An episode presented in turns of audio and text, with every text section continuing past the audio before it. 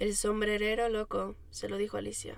Estás loca de remate, pero solo las mejores personas lo están. A menudo vemos a la terapia como una medida de última instancia, o algo reservado únicamente para personas que nosotros consideramos tienen algún trastorno mental. Qué errónea concepción. Vemos a las personas que van como débiles, como que no aguantaron lo que les pasaba, y qué lejos estamos de la verdad. ¿Sabes la valentía que requiere mostrarse vulnerable? ¿Sabes lo fuerte que tienes que ser para poder enfrentarte a tus demonios voluntariamente? Creo que solo una persona que ha ido a terapia podría entender esto. Después de cada vivencia dolorosa que tenemos, le ponemos una capa más a nuestra piel, y así vamos creando poco a poco una armadura. En terapia, te sacas de esta piel un pedazo a la vez, sin anestesia y sin forma de evadir lo que sientes. ¿Crees que es fácil afrontar la vida y que solo los débiles van a hablar de sus problemas a terapia? Bueno, te invito a que elimines las distracciones de tu vida. Elimina el celular, elimina el ejercicio, elimina el alcohol, las drogas, las salidas con tus amigos. Elimina todo eso y atrévete a sentir tus emociones. ¿Te sientes cómodo haciéndolo? ¿O tu cerebro te pide con urgencia que revises tu maldito Instagram? Si es así, entonces en realidad no sabes manejar tu vida, ni tus problemas, ni tus emociones. Solo aprendiste a evitarlas. Y créeme, en algún momento salen. Es como una explosión. Puede ser de ira, tristeza, frustración o todo a la vez. No sabes lo que está pasando y te das cuenta que perdiste el control hace mucho tiempo. Aquí es cuando muchas personas pegan paredes, amigos, parejas o hijos. Solo pierden la gobernanza sobre sí mismos y ¡boom!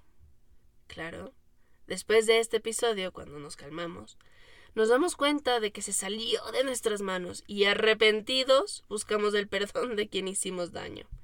Ahora te pregunto, ¿es justo que otros paguen los platos rotos de tu mal manejo de problemas, de emociones o tu propia vida? Mm, no lo creo. ¿Te parece justo que la pobre señora a la que se le apagó el carro en la subida tenga que tragarse toda tu ira en el pitazo que le metes solo porque no sabes cómo lidiar contigo mismo? ¿Tienes problemas con el alcohol o las drogas? Bueno, pregúntate, ¿de qué estás huyendo? ¿Estás 100% seguro que tienes tu vida bajo control? A lo largo de mi vida he ido muchas veces a terapia. Yo los llamo ciclos. Viéndolo desde fuera, uno podría pensar que en todos los ciclos tratamos los mismos temas una y otra vez. Me acuerdo que una vez pensé que había fallado porque decidí volver a terapia hasta que una muy buena amiga mía me hizo caer en cuenta de una cosa. Claro, podrías pensar que vas en círculo, volviendo al tema una y otra y otra y otra vez, pero en realidad es como que estás subiendo en espiral. Entonces, aunque vuelvas al mismo punto, estás más arriba, o sea, ya es otra perspectiva. Y, y por supuesto que vas a volver al mismo tema.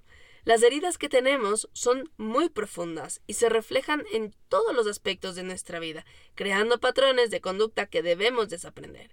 Esas heridas normalmente se generan en la infancia. En mi caso, yo tengo muy marcada la herida del abandono y del rechazo, y cada una tiene sus consecuencias en mi vida. Las pésimas elecciones de pareja, haber decidido quedarme a estudiar en Ecuador, aguantar amistades tóxicas, malos tratos, golpes, todo eso y muchísimo más se deriva de esas dos heridas. Entonces, así como tienes que sanar la raíz, también debes trabajar en las consecuencias, y cada consecuencia genera otras heridas, y por eso vuelves una y otra vez al mismo tema. La terapia me ha sacado de los lugares más oscuros en los que he estado. A lo largo de mi vida, por ejemplo, he tenido problemas con la forma en la que luce mi cuerpo, como la mayoría de personas. Sin embargo, hace unos años esto se disparó y toqué fondo de una manera que no me había pasado nunca en la vida.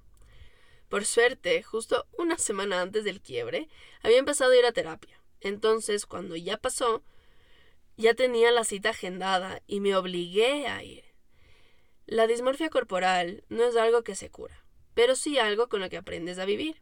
Y sobre todo, a que la imagen que ves en el espejo no tenga el poder de dictar tu estado de ánimo. Esto lo logré gracias al acompañamiento de mi psicólogo. No te voy a decir que la terapia es una solución mágica a todos tus problemas y que si la haces vas a ser la persona más feliz sobre la tierra, porque quien te diga eso te está mintiendo en la cara. Lo que sí te puedo decir es que vas a contar con las herramientas necesarias para afrontar cualquier cosa que la vida te presente y a quitarle el control a tus traumas para que puedas tomar decisiones de manera libre y no motivadas por tus heridas pasadas. Habemos personas a las que nos cuesta muchísimo hablar de nuestros problemas, sobre todo porque sentimos que incomodamos cuando lo hacemos. Aprendimos de pequeños a ser hiper independientes, y esto hace que se nos complique pedir ayuda o desahogarnos. Si esto resuena contigo, la terapia va a ser maravillosa para ti. Es un espacio que está hecho para escucharte. Literalmente estás pagando por un espacio para hablar de tus problemas y por ende te prometo que no vas a incomodar a nadie. Es un lugar seguro en el que puedes quitarte todas las máscaras que llevas y botar todo lo que te hace daño. Si a eso le agregas todo lo que el especialista te aporta, uff, simplemente yo no sé de dónde nace el rechazo a la terapia, porque yo solo veo beneficios. Ojo, así como hay buenos y malos psicólogos, hay muchísimos tipos de terapia, y no todos están indicados para todo el mundo. Por ejemplo, por la forma en la que funciona mi cerebro, a mí me va de maravilla la cognitiva conductual. Y por los traumas que tengo, jamás debería hacer nada que tenga que ver con hipnosis. Entonces, Maraile, sé que la mami te dice que no cree en los psicólogos y que no necesita hablar con nadie de sus problemas. Quiero decirte que de las mejores decisiones que vas a tomar es ir a terapia. Te va a ayudar a conocerte y sobre todo te va a brindar las herramientas para que puedas afrontar el mundo en el que vives y para que tu pasado no te aplaste. Sí, habrá momentos un poco oscuros, pero esto te va a ayudar a salir de ellos y tranquila. Ya sabes que nos tenemos la una a la otra. De hecho, nos vamos a encontrar en una que otra sesión. Y a ti que me estás escuchando, si estás yendo a terapia, quiero que te des un abrazo muy grande y reconozcas la personita valiente que habita en ti. Reconócete. Y si no has ido a terapia, ¿qué esperas? Te prometo que cuando encuentres el profesional y la corriente adecuada, no te vas a arrepentir y de hecho me lo vas a agradecer. Igual y tengo un poco de curiosidad. ¿Qué argumentos tienes para no querer ir? Como siempre, voy a dejar una publicación en mi perfil de Instagram y te invito a que me respondas ahí. Me encuentras como Maraile Bast, todo unido y en minúsculas. Bueno, nos vemos en un futuro. Chao.